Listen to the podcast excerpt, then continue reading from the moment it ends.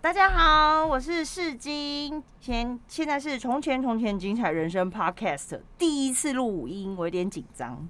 好，那欢迎收听《从前从前精彩人生之作者茶话会》。今天我们邀请到精彩人生得奖的作者，那我是《从前从前》自传书的计划主持人王世金。那大家应该很陌生，不认识我，我来跟大家自我介绍一下。还有我目前在推广的《从前从前精彩人生自传书》，它其实是源自于荷兰，然后呢，翻译过后的一本书，那第二版以后呢，目前由壮世代教科文协会大力推广，推广给所有壮世代好友们，一起为自己亲友长辈留下属于他们的故事。其实也是人人立传，为自己写下人生故事。因为这些动人的生命故事，透过自传书的书写，让人找回最真实的自己。每一个人都值得替自己定义自己一生的成就。今天我们邀请到本届获奖的精彩人生作者毕珍丽女士，等等等等，等等等等，谢谢，一起与我们聊一聊在这一趟自传书创作路程上的点点滴滴。现在让我们欢迎毕女士，谢谢，谢谢老师。那我们是不是先自我介绍一下？好的，呃，大家好，我的名字叫做毕禛莉。毕业的毕，珍珠的珍，美丽的丽。那参加这个活动对我来说，感觉到感觉上好像是走过，又再清楚的走过一次人生的道路，而且是慢慢的。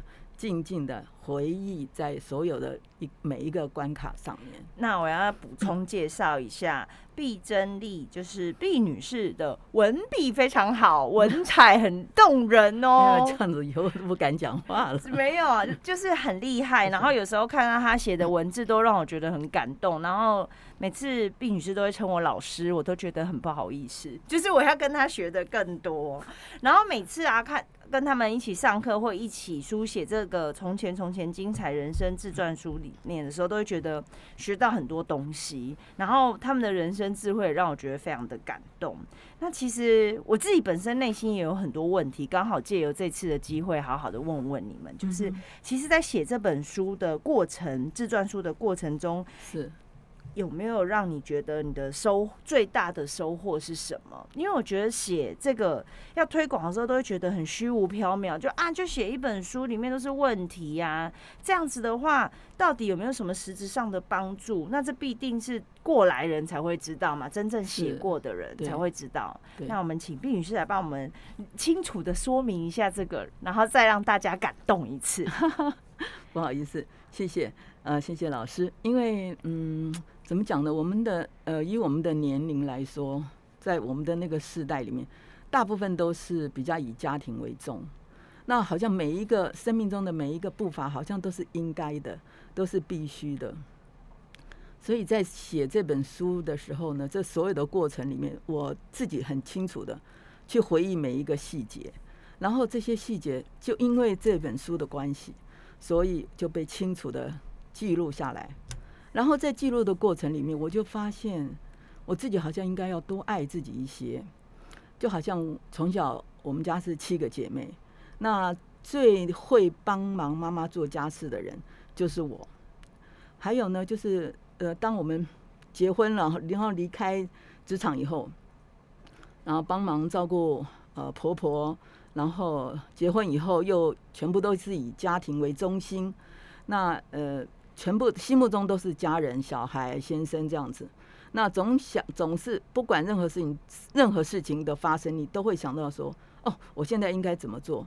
呃，我都要先想到别人。对，我应该这样做，我应该要那样做。所以我现在六十六岁，然后我写这本书的时候，我最开始动笔的时候，应该是呃倒过去算，应该是六十二岁吧。其实很多作者就是没有说立即完成，或在短时间之内完成，对对对，会一直不断的修改过程跟内容，对对对对，有一些，而且经历，如果经历的在将来再经历久一点，也许同一个事件的答案也会不一样。对对，所以有很多记忆，虽然就是好像就像梦境一样，然后他就被在这个自传书里面一个一个问到，然后一个一个一个一个被唤醒。有觉得中间自己改变很多吗？呃。我一直觉得我到了写了那本书之后，我才发现我应该要 有很多地方，我才发现应该要改变。然后这些就是这些这些这些，当这些答案出来的时候，就好像在黑暗中忽然点燃了无数的烛光，然后照亮每一个在生命中的所有的场景，然后那些遥远的记忆通通被清晰的记录下来。所以那些留在这个书里面的这些文字，会变成看到我自己生命中最清晰的足迹。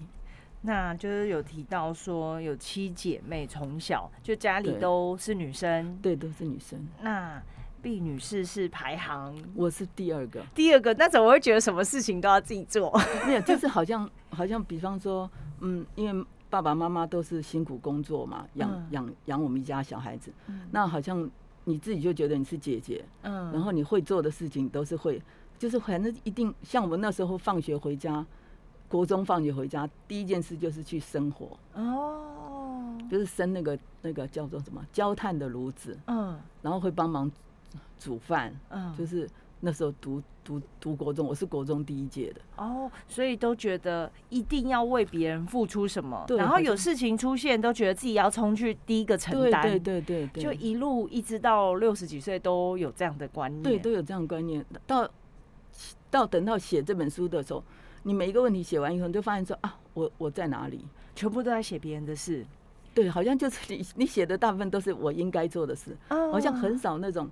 嗯、呃，你你你觉得你希望这样，可是你放弃了。对，好像没有，就是到六十岁就会发现都把别人排在前面。对，然后才其实应该是赫然发现，不然一直在中间不知不觉温水煮青蛙，就没有发现说，哎、欸，其实我一路这样走来，对，都没有把自己想要的事情或者自己的愿望。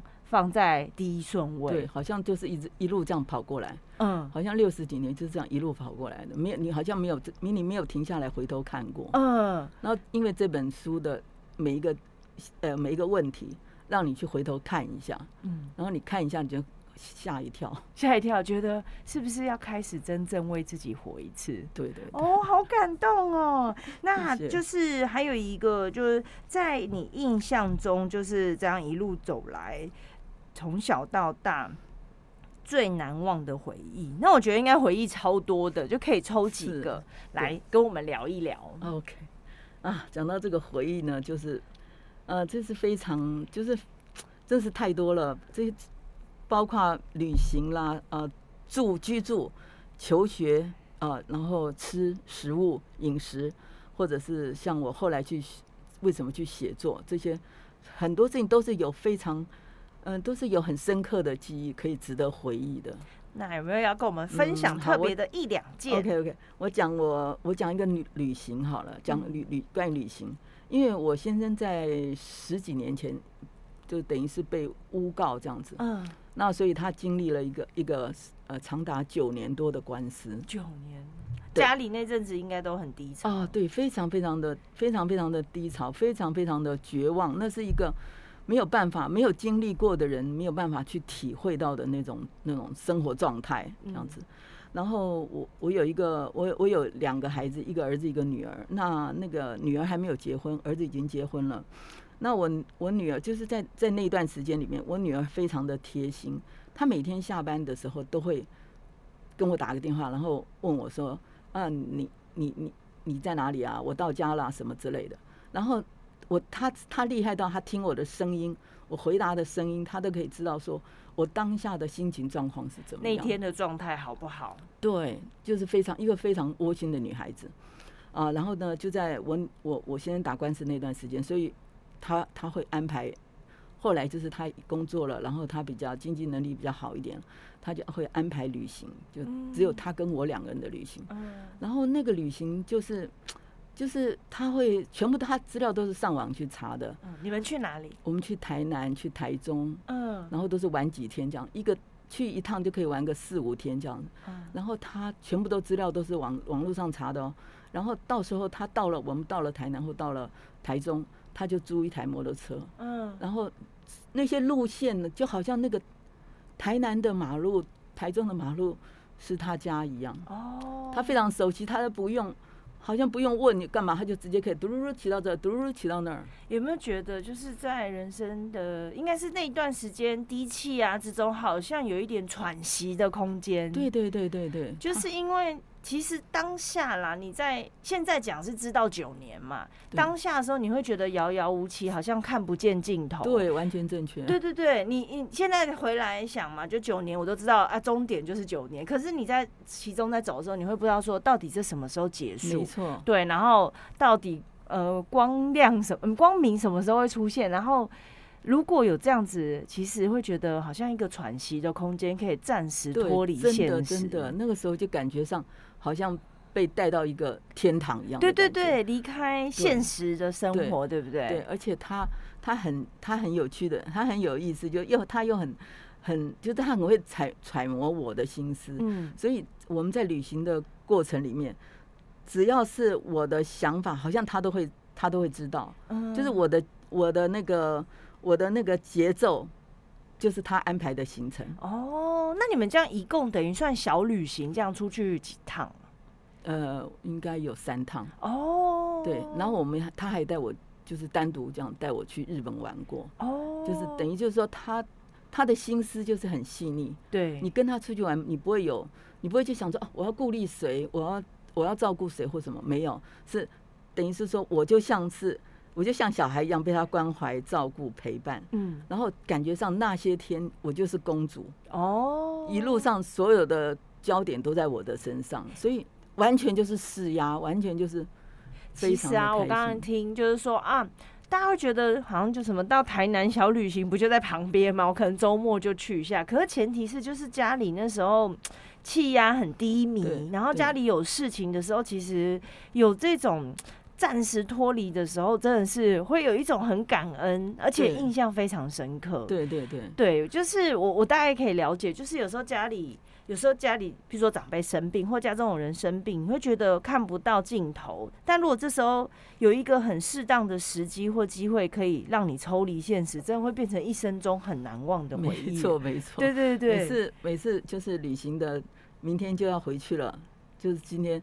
就是今天的晚上，我总是会在旅馆抱他，嗯，然后我就跟他说，我 我不要回家，我不要回家，我就故意装的像小孩，因为因为在那段时间里面，我我自己会有一种感觉，就好像我是公主一样，对，然后我等于说我我想吃的，他也会想我的我的所有的，我好像他会猜我的心思的那种感觉，然后就像感觉像自己就像是做那个那个 像灰姑娘，然后。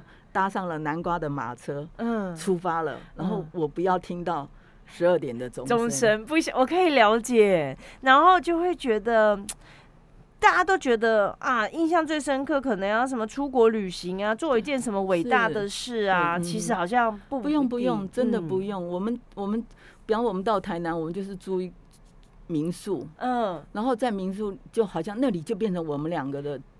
世界，我们两个天堂一样，就是那时候官司的事情就可以完全忘记啊！真的，就脱离现实，真的，真的，真的，我就是那几天，我自己听了我都觉得很很感动哎，就是对，很感动，就会很深刻啊！因为那个时候的长，就是它有一个前提，就是家里是一个低迷的气氛，对，然后到这样子，其实落差很大，这也是为什么印象非常深刻的原因。对，还有没有想要分享另外其他？嗯。另外一个就是说，像居住，嗯，我们好像有一题是写我们的家的地址，对不对？就是我我们印象中家的地址。对。那因为我要写我家里的地址，我必须要从我小时候的就开始写嘛，对不对？所以几乎就好像台北市，从台北市、台北县，然后这样子这边绕了一大圈，那个每一个。每一个地址有的是很清楚的，嗯，因为我中间还到南部住了十一年半。哦，写地址的时候场景全部浮现出来，对不对？很可怕，真的很可怕。对，那有的时候，因为像我们小的时候，我爸爸妈妈那个时候我们是租房子的，嗯，然后我都还很清楚的记得我们在安东街的那个租房子的那个平房，然后下雨，然后雨滴滴下来，然后要拿盆子去接。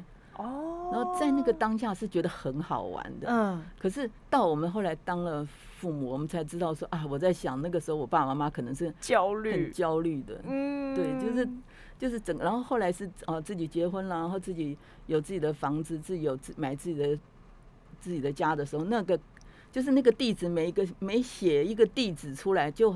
好像你在走你人生的跑马灯一样。对，我要补充一下，就是在那个书本中里面有一个题目是提到说，就是描述你住过的地方，还有它的场景。对，地址。对，对地址。嗯。其实我们是利用这一个题目让大家回忆起小时候的，就是让你的场景重现啦。我觉得人的一生啊。是一个圆，就是你终究会走回原点，就是你都会很想要去回忆小时候或曾经发生的事情，或者去重新建构这样子类似的场景，对，相似的气味，有这种感觉哦。对对对，对。然后有时候，嗯，你要硬要形容它，或很。很强烈的硬要把它讲出来的时候，反而没有那种情境，但就会在一个很适当的时候会跑出来，对不对？然后就会回到过去。对对对，这种感觉那个过程 很奇妙，很奇妙，非常奇妙，而且你会觉得说那个过程，它有可能是一些。痛苦的回忆，然后但是这个中间绝对是五味杂陈的，会。对非常开心。有的时候会会想到那住在那里的时候有什么有趣的事情，住在那个地方的时候有没有什么很伤心的事情，对，都会在在记录的时候。比梦境还奇妙。啊，真的，因为太因为很长，对，很长很丰富，对，有可以了解。嗯，那如果啊有机会可以回到过去，嗯，有没有哪一段时光是你最想重新再来一次的？是，嗯啊，这个太这一题，这一题我在我我我我自己我自己在想哈，如果我的人生，嗯，因为我是我大部分是。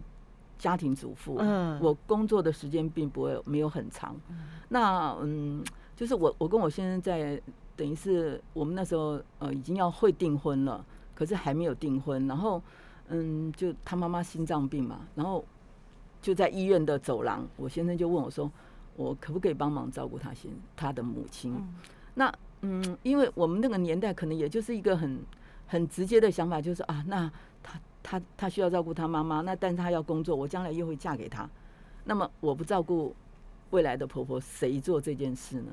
而且重点是那时候还没有结婚，对，你就已经下了重大决定了，对，我就下了赌注，我就我就我就点头了，嗯，对。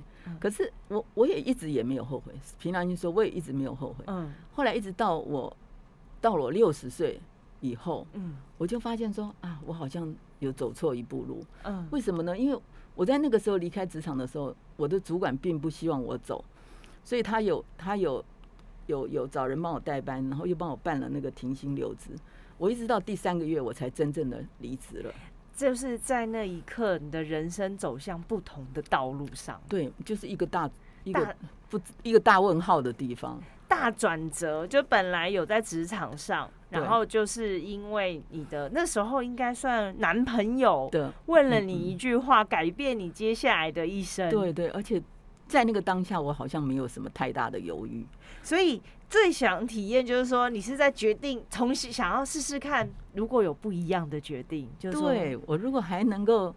我如果那时候没有离开职场，我一直在工作的话，我会不会现在有不一样的人生？对对，我会不会是有比较有才华的职业妇女啊，或者是或者是什么一个小主管啊什么的？不会，好像现在是一个嗯平庸的一个妇人。然 后 不要这样说，所以我懂，有的人体验是想说，我再回去重新做一次一模一样的事情，但有的体验是，如果有机会，我重新换一条路走的，想说啊。如果那一刻我就坚持继续留在职场上，或想一个理由，就是说啊，我没办法照顾你的母亲的时候，会不会就是接下来的人生就是也不一样？不一样，对，就不知道，对，对，完全不知道。所以，所以说那个呃那个时候等于是说呃开始照顾他的母亲之后，我好像对于离开职场这件事情，就是觉得是一个完全没有什么遗憾的。哦然后一直到我后来我的小孩呃读。读大学，两个都读私立的大学，然后又觉得经济有点恐惧的时候，嗯，然后我又我又去二度就业，嗯，然后二度就业七年多之后，呃，有一天在一个状况下，我发现我我的父母也也年纪大了，好像也应该要陪伴他们，嗯，所以我又完全没有问呃问家人或者是什么，完全都没有，就是当下一个很感性的那种想法，就是哦，我以前陪过婆婆，现在要陪妈妈爸爸，哦、所以我又我又又来了，就是又把别人放在第一位了。那个时候我的主管还特别跑去问我说，是不是有人欺负你？我懂，所以你会想要嗯，就是体验不一样的人生，想要试试看有没有不一样的。有了不同的决定以后，走上另外一条路，到底会是什么样子？对对对对，我知道。好，那再来最后一个，就是在写这本过书的过程中，有没有让你印象很深刻或很感动的瞬间？印象很深刻。对，在写四年呢。对对。有没有某一个 moment 突然觉得啊？对，有。嗯啊，就是在应该就是去年。嗯。去年的时候，我爸爸九十一岁，然后我爸爸九十一岁，然后生病往生了。嗯，然后他往生了之后，我们要去收拾他的遗物。嗯，然后在这所有的过程里面，因为他走的那个时候也是叫做疫情很严重的时候，所以所以很混乱，真的很混乱，是我是我觉得我人生中最好像是最措手不及的的事情。然后后来收拾他的遗物的时候，有很多各式各样的东西，你都会想，哎呀，算了算了，这个不要了，算了那个不要了。嗯。可是后来我我我找到了一本他的日记。哦。对，那本日记里面就是几乎是他他几乎他都写满了，虽然有一些字他很潦草，没有写的没有写的很清晰，但是我可以串联起来。然后他有的是简体的字，所以。所以，但整个过程我回去看了以后，我我几乎可以串联，我可以，我可以感觉到我跟爸爸又有一个 重新的连接。对，而且那个连接是好像很很亲近的。嗯。然后我我就觉得说，如果我们就是我现在写了完了这一本东西，嗯，也许我的子女或者我的先生或者就是他们可以从这里面对。看到另外一个。不同的你，对我心目中，也许是我的真正的我，对，就是比较呃，如果你要说要说的严厉一点，要说可能是我比较自我一点或怎么样，但是起码就是说你我看到可以让可以让别人更了解，很真实的自己，对，然后也有机会跟子女产生更深的连接，对，不然有时候记忆其实是很容易被遗忘，或者甚至是很容易，其实人是很容易骗自己的。对对对对，在脑海中我们也会骗，记忆也不一定完全正确，但然后我们都会选择自己想要留下来的记忆。对，那更何况是别人的一生，所以写这个自己的一本书是从自己的角度出发，对，然后让别人认识，不是说啊别人帮你写我的妈妈是怎么样子的，对对对，不是。那个角度是自己看自己，对不对？对，我我我听完以后，我觉得好感动。我每次啊都会很担心我自己，就是呃，每次听完一些故事，都会觉得很很容易感动或流眼泪。然后我都，但我都会很认真的把它记下来。嗯、那我们非常谢谢毕女士跟我们分享如此珍贵的体验。然后最后就是在讲到你整理爸爸日记的这个的时候，我有很深的。应该是很深的震撼。其实我自己跟我爸的连接好像也没有太深，然后呢，就会觉得如果有一个机会可以更深入的了解他的内心世界的话，我会觉得很很难得啦。对，然后可以认识自己的爸爸，真正一生完整的哦，不是说很片面，因为我只认识片面当爸爸这个角色，对，不知道说他全面的状态是什么样。像像他那个日记里面，他有就有一件事。我我看完了以后，我发现啊，原来他对那一件事情他是那样的想法，嗯，所以所以基本上可能每一个人的心目中都有都有隐藏的那一块，一定有。对，那可是我们在写这本故事书的时候，我们是必须要坦诚的诉说的。对，很多事情，也许你的记忆现在还有，所以你赶快记录下来吧。对对对，五年十年后，我相信应该会更。更不清晰，更淡，对，然后也会被自己骗了。因为如果太痛苦，就会想要遗忘嘛，是对不对？好啊，谢谢各位收听这次节目，希望能透过更多人的人生故事分享，疗愈自己，也感动他人。